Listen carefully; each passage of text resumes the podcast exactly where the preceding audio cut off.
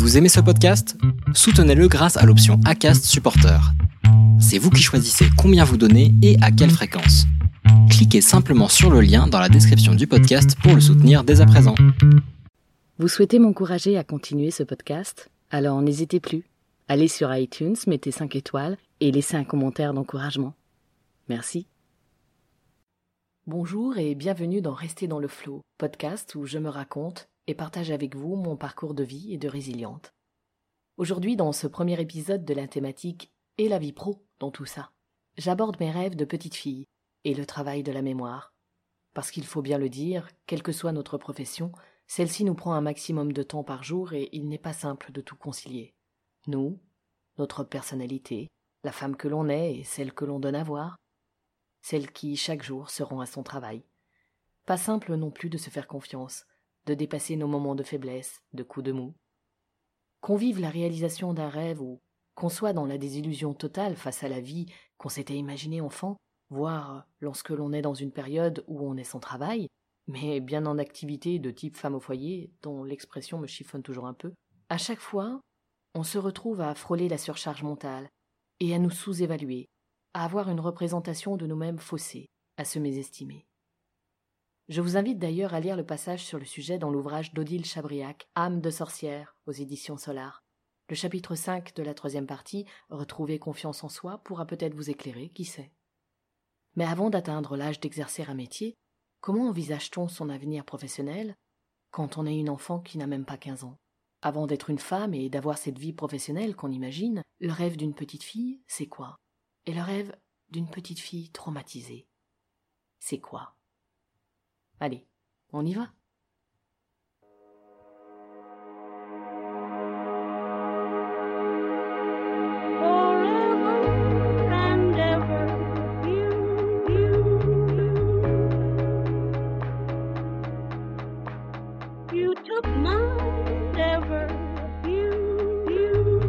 Bonjour et bienvenue dans Rester dans le flot, podcast où je me raconte et partage avec vous mon parcours de vie et de résiliente. Je m'appelle Florence, j'ai 43 ans. Et comme on le dit dans le jargon actuel, je suis une mytho.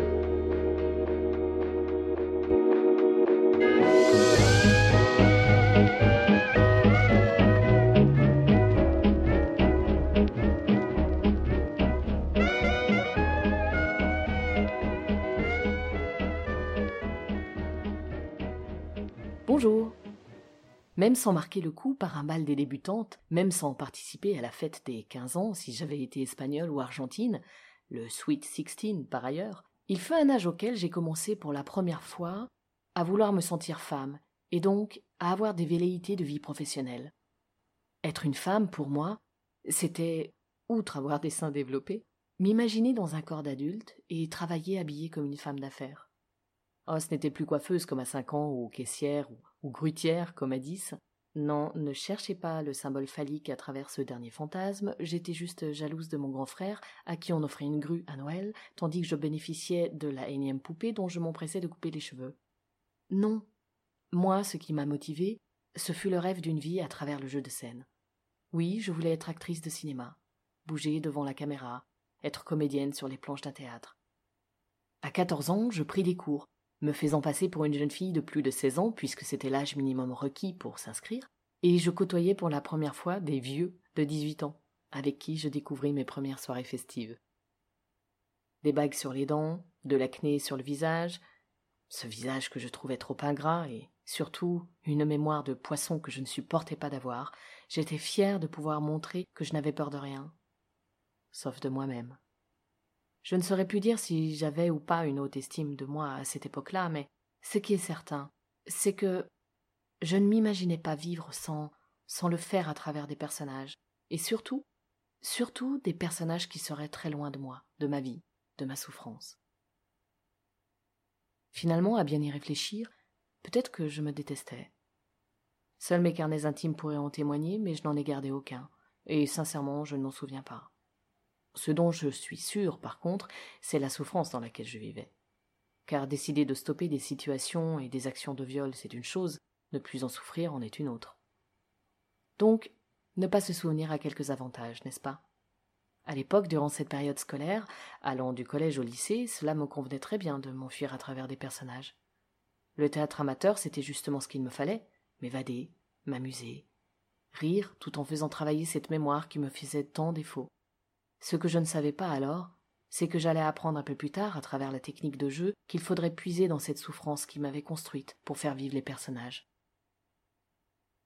La troupe dans laquelle je jouais s'appelait la Sarbacane. Et vous savez ce qui m'a le plus marqué à l'époque où je découvrais pour la première fois le travail de respiration, de visualisation, des techniques de jeu? Outre les jambes flageolantes ou la peur d'oublier mon texte, en pleine représentation de l'atelier de Jean-Claude Grimbert, par exemple, c'est le fait d'avoir échappé de justesse à jouer dans une pièce qui s'appelait Les Rouquins. Ouais, ça pue, les rouquins, c'est bien connu. J'en toucherai un mot à mon mec. Et l'humour des contreprétries de mon professeur. Contreprétries que je n'arrive pas plus à deviner aujourd'hui. C'est comme ça, dès qu'il y a une allusion sexuelle, je ne la vois pas. Je ne l'entends pas, ce qui fait rire pas mal de monde euh, autour de moi, en fait. En fouillant sur le net, je me suis rendu compte que la troupe existait toujours.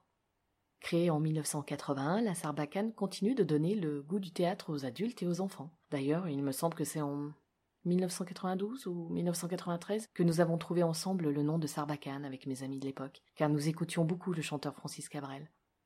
L'un des copains que je ne vois plus depuis bien longtemps, Gérald, est devenu comédien à son tour et a fondé sa propre compagnie. La compagnie maintes et une fois. Et j'aime la présentation qu'il écrit sur son site. Il joue parce que créer des personnages et des histoires l'empêche de devenir fou. Il fonce vers l'avenir avec joie et sérénité. Voilà, c'est comme cela que je me souviens de lui. Et quelles que soient les raisons qui le feraient devenir fou, il a choisi d'aller de l'avant. Cela me fait vraiment plaisir de voir ces deux troupes orientées vers l'apprentissage des enfants, car on ne sait jamais quelle est leur histoire, et qui sait, qui sait si parmi eux, une enfant n'a pas besoin d'être sauvée. Si le théâtre, sans le savoir, participera alors à sa reconstruction comme ce fut le cas pour la mienne. L'humour et la mémoire, voilà ce qui m'a fait le plus grand bien. Celui qui permet non pas de se cacher, mais d'évacuer, et la mémoire, celle qui m'a fait souffrir à l'école car j'étais incapable de retenir depuis toute petite la moindre de mes leçons, car elle me faisait défaut, et m'a fait défaut pendant des années encore, sauf sur scène, sauf dans le jeu d'actrice. Cette mémoire qui ne me permettait pas d'oublier ce que je souhaitais pourtant oublier, cette mémoire qui me faisait penser que non, vraiment, la vie était injuste avec moi. Mon karma était terrible, me disais-je à l'époque. Ce karma que j'avais pourtant décidé de changer. Bon, vous me direz, arrivé à ce stade, Flo, quel rapport entre cette période, ingrate, certes, et la vie professionnelle d'une femme, de toi, femme, et quarantenaire aujourd'hui? C'est vrai, de prime abord, cela peut sembler complètement déconnecté. Pourtant, c'est loin d'être le cas. Et je pense que de nombreuses petites filles traumatisées sont devenues par la suite des femmes qui, dans leur vie professionnelle, ont dû régler des comptes avec elles-mêmes et mettre en place des process pour que les conséquences de leur trauma passent inaperçues aux yeux de tous. Parce que leur cerveau, qui n'est peut-être pas celui qu'il aurait dû être et qui garde des traces de ces traumas, ne leur permet pas de vivre et de travailler correctement sans perte de mémoire, sans surcharge mentale, sans flash, sans dissociation, sans perte de confiance en elles. Et j'en passe. Ces femmes qui, dès qu'elles rencontrent un obstacle, ne savent pas si elles ont du mal à le surmonter comme tout à chacun, ou bien parce qu'elles se sentent plus faibles que les autres, parce qu'elles, elles sont à part, elles ne sont pas comme ces autres, parce qu'elles, elles ne sont pas les autres, elles ont un handicap caché, un handicap qui, même s'il était reconnu, ne serait pas accepté, parce qu'elles, elles ne savent pas si elles ont les capacités de surmonter cet obstacle ou pas, parce qu'elles, elles n'ont plus les repères pour se dire d'emblée je peux y arriver. Parce qu'elle, c'est moi. C'est peut-être vous. Toi. Alors que faire lorsque l'on a quinze, trente ou quarante-cinq ans et que notre mémoire ou notre confiance en nous fait défaut à l'école, dans notre premier job, alors qu'on s'est battu pour obtenir enfin un poste de direction, que notre mémoire ou ce manque de confiance nous laisse à penser que l'on est incompétente, en dessous de tout, au niveau zéro, malgré les faits ou ce que nous dit notre entourage professionnel, qu'on se sent toujours moins efficace qu'un homme. Je vous mentirais si je vous disais que j'ai la solution miracle. De même, je vous mentirais si je vous disais qu'en réalité, je n'ai jamais ressenti ces situations-là. Bien sûr que je les ai vécues. Je ne vous en parlerai pas si j'avais toujours eu confiance en moi, si je n'avais jamais souffert de ce manque de confiance provoqué par la perte de mémoire. Il fut une époque où mon principal problème, celui contre lequel je devais me battre, le piège dans lequel je ne tombe plus depuis bien longtemps, fort heureusement, est celui de la victimisation. Il s'agit de ne pas douter lorsqu'on se dit que tel ou tel obstacle est insurmontable à cause de ce que l'on a vécu par le passé. C'est de croire en sa résilience et de ne pas rebasculer dans des questionnements interminables. C'est de se donner ce petit coup de pied aux fesses qui me rappelle que je suis une femme et non plus une enfant, victime d'autrui, que je ne suis plus la victime d'un lien trompeur. Aujourd'hui, si j'ai bien plus confiance en moi et que j'ai combattu chaque année pour moi, pour parvenir à réaliser une partie de mes rêves, malgré des moments d'angoisse, de doute, de crainte, c'est que j'ai décidé de vivre en confiance avec la vie elle-même, avec ce qu'elle me réserve. Je ne sais pas plus que vous de quoi demain sera fait. En bref, je lâche prise. Il est là, le mot-clé. Lâcher. Du moins, s'il doit y en avoir un, c'est celui que je retiens. Lâcher. Ensuite seulement vous ressentez les changements et retrouvez confiance, sérénité et décharge mentale. Ensuite, vous vivez. Lâchez. Je connais plus d'une femme qui passe du temps et de l'énergie à se vivre comme cela, sans jamais lâcher, ni chez elle, ni dans son travail, ni en elle. Me concernant, je sais très bien quand il est temps de lâcher. Lorsque je constate que je me perds dans les détails. C'est névrotique, je peux rester des heures sur un petit point de détail, alors que ce n'est absolument pas dans mon tempérament et que ce n'est absolument pas ce que j'ai à faire. Je dis juste que parfois, les femmes se vivent comme incompétentes et sont les premières à s'infliger cela, encore plus effectivement quand elles ont vécu un trauma. Et parfois, souvent, les autres les laissent dans ce fonctionnement. Elles se cherchent et elles se perdent. Je connais beaucoup de femmes qui n'arrivent pas à voir le verre à moitié plein, qui n'arrivent pas à se dire qu'à chaque problème sa solution, qui n'arrivent pas à positiver ou à s'appuyer sur leurs points faibles pour en faire des forces. Je connais aussi des hommes comme cela, évidemment. Mais la plupart du temps, il faut bien le reconnaître, il s'agit de femmes. J'ai une solution tout de même que j'ai éprouvée pour celles et ceux qui le souhaitent. Au moins pour ce qui concerne le défaut de mémoire. Alors, si je reprends dans l'ordre, Voyons voir, qu'ai-je bien pu faire à quinze ans, alors que je me détestais peut-être, que j'avais conscience de mon état de victime, que je vivais avec un secret dans mon quotidien, ce quotidien de l'indicible.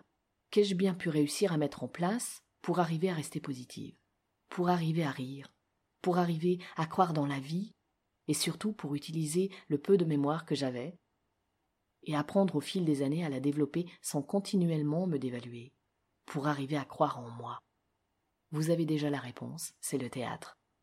Il n'y a pas mieux pour travailler la mémoire. Qui que vous soyez, je vous encourage à vous inscrire à la troupe de théâtre de votre quartier.